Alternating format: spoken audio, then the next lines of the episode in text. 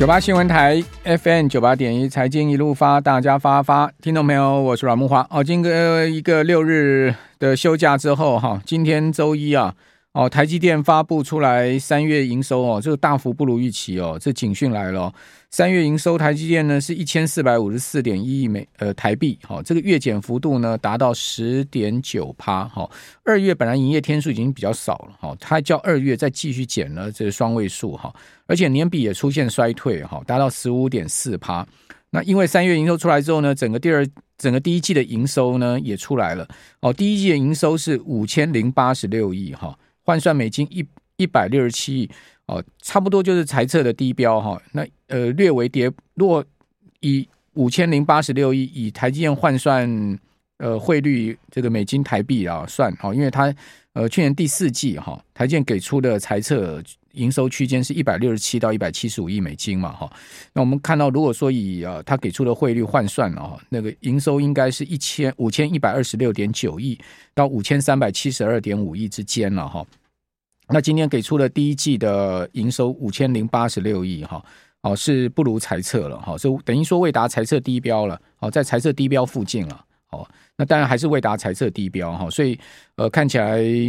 状况是有比台建预估的来的更坏哈。那季比啊，这个营收季比衰退的幅度很大哈，比去年第四季衰了十八点七趴，将近百分之二十的营收衰退，这明显超出市场预期了哈。市场原先预期大概是十二趴的营收衰退哈，但居然达到了将近快百分之二十的一个营收衰退，接接近十九趴。好，那年比呢，营收增长哈是三点六趴，好，所以以呃今年第一季跟去呃去年第一季的营收相比，也几乎快要不不能成长了哈。好，那。呃，法人的预估呢，今年第一季哈，法人整体给出的预估值是五千两百五十五亿哈，那今年数字五千零八十六亿，所以明显的低于法人的预估哈，那也未达财测的低标，而且是连续第二季哈，台积电的季度营收低于预期哈，那一月的营收是两千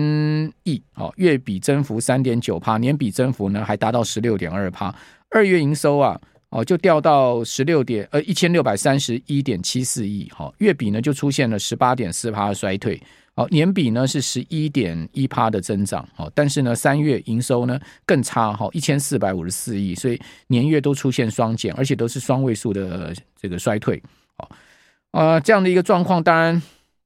不甚妙了，哈，这个因为先前三星啊，哦出来的第一季的财报出出值啊，哦也不妙嘛。好，那到台积电，好，这两大呃半导体公司给出了第一季的情况哦，都不妙。好，这显示呢，这个全世界半导体的呃整个景气下滑的周期啊，还是持续哈。那是不是第一季就最坏？哈，这个还真的很难讲。好，未定之天。哦，那台积电呢，呃，已经把今年的资本支出削减到三百二十到三百六十亿美金之间嘛。好，这个低于去年的三百六十三亿美金。那今年一月的时候啊，台积电的总裁魏哲家曾经说过，他们预估呢，以美元计算哈，台积电上半年的营收啊将以中高位数的百分比下降哈，但是下半年业务会回升，也就是说上半年呢，应该第二季会是最差，好，第一季、第二季会最差，之后呢，下半年会比较好。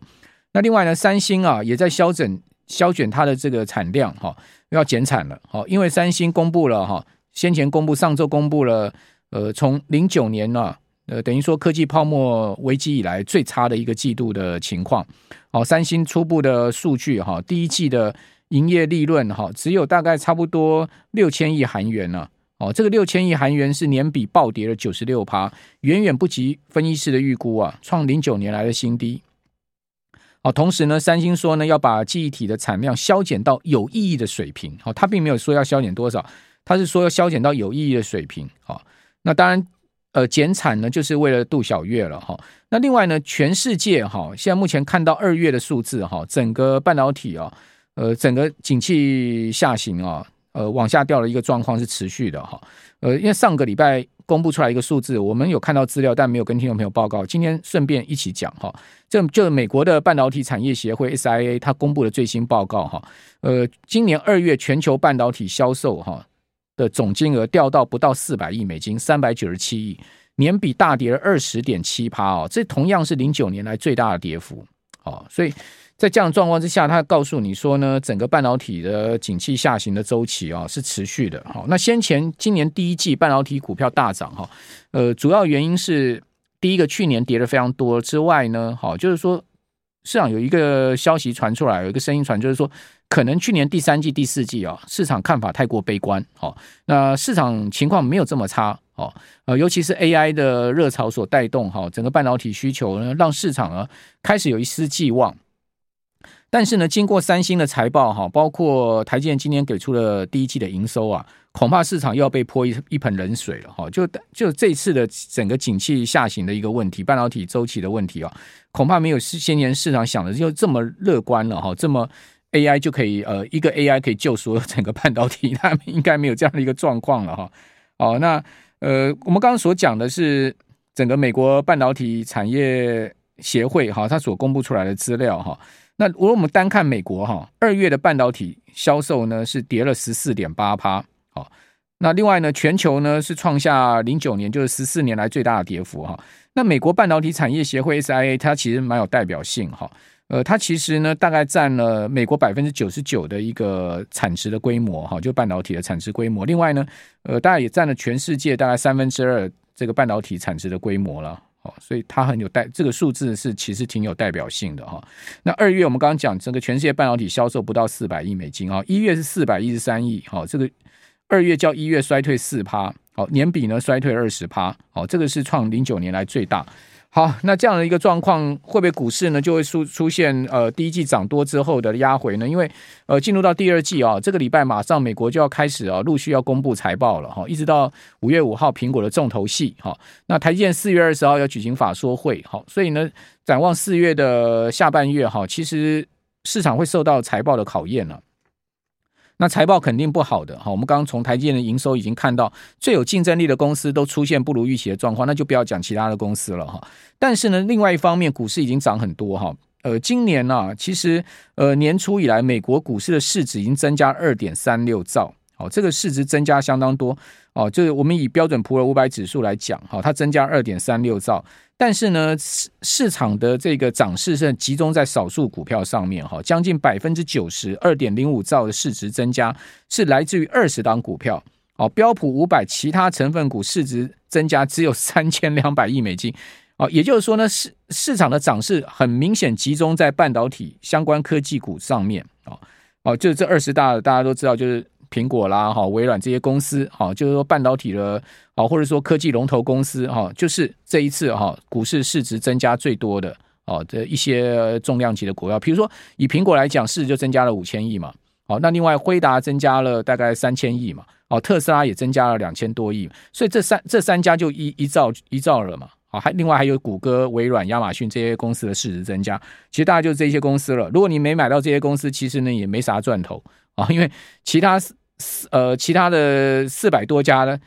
全部的市值增加不过三千多亿美金而已。好，所以这就是现在目前市场的一个奇怪的状况哈。好，那另外一方面呢，我们可以看到，呃，在这个景气循环往下的一个状况下呢，美国现在目前呃出现的这个市场的杂音也不少。好，那第一季呢，原本大家都预期啊，联准会会持续升息啊，一直到今年的。呃，六月、七月，哈，还会持续升息，但现市场现在目前对升息的看法已经大幅的这个打消了。最主要原因就是因为市场杂音，从三月份开始，哈，这个区域银行的问题，哦，再到呢，呃，整个经济景气的问题，哦，那美国的经济是势必是要着陆的了，哈，不可能不着陆。先前喊什么不着陆，那都是胡扯，没不着陆这回事。飞机不可能永远在天上飞，火箭不可能永远在天上飞，它一定要着陆。它的着陆是怎么着陆，就是关键，好，就是到底是一个硬着软着，还是说呢是温和的经济衰退，这才是关键。那这下半年就会见分晓，啊，下半年见端倪。那上周五啊，美国公布出来一个重要的数据，就是非农业就业数据，美国的就业情况，哦，因为上周三公布出来的 ADP 小非农的情况非常差嘛，好，掉到十四万五千人，是大幅不如预期的一个状况。大家都想说，那礼拜五的非农应该出来数字也很差，结果出来数字的确不好，哈，这二十三万六千人，哈，呃，是比前一个月的三十一万，哈，是大幅的往下掉了，哈，呃，但是呢，失业率居然不降不升反降了，哈，呃，失业率呢，居然是降到了三三点五，好，从三点六降回到三点五，而且是低于估值，也低于前值，前值跟估值都三点六，失业率掉到三点五，而且劳参率往上升，好，劳动参与率从六十二点五上升到六十二点六，好，上升了零点一个百分点，好，那这个这个告诉你就是说，美国就业上虽然在走皮啊，好，但是呢，它的韧性还是在哈。今年，今年美国的经济数据哈，就是有这样的一个充分的诡异性哦，就是说呢，你明明就看到数据在转差，但是你又看到它的韧性还在哦，这个就是一个很麻烦的状况哈，就是说它很变得很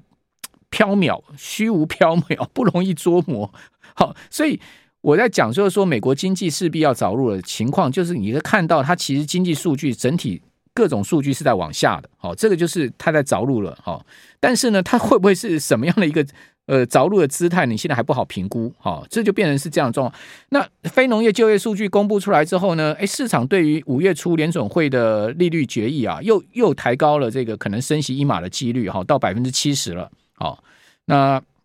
原先呢，在非农业就业数据公布出来的几率是百分之五十，好，现在又抬高了百分之七十了。市场都认定说五五月还会再升一码，哦，把利率拉到五趴，哦。不过呢，即使拉到五趴，后面还是要降息的啦，哦，就是市场预估就是说今年底哈，利率可能降回四点二到四点二五，好，甚或呢四趴都有人预估，好，那不管怎么讲，后面。大概升息就是结束了，好，后面就要降息了，哦，所以在呃现在目前正卡在一个财报要发布，然后呢联准会议息会议之前，哦，以及呢经济到底怎么着陆一些悬念上面，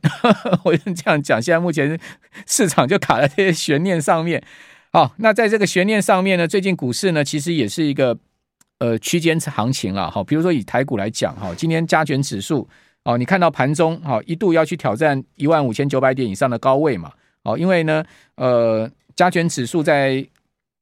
三月三十一号的时候曾经创下一五九五一的波段新高嘛。哦，那先前呢，此前一周一五九二一嘛。哦，所以有两连续两个一一万五千九百点以上收盘点位的高点。哦，那今天盘中高点一五九一九，好，这又来到一万五千九百点之上，但收盘没能收在这么高，好，收在一五九一五八七六。哦，一五八七六今天是涨三十九点，开涨十四点，收涨三十九点，盘中曾经一度涨八十三点，好，最高涨幅百分之零点五三。哦，那开涨十四点呢，几乎就是开在平盘附近了哈，小涨开盘出来上涨三十六，呃，今天收盘上涨三十六，呃，三十九点六点，就凑个整数吧，涨涨四十点吧。好，一五八七六，哦，成交量仍然低迷哈，不到一千八百亿的量能了哈。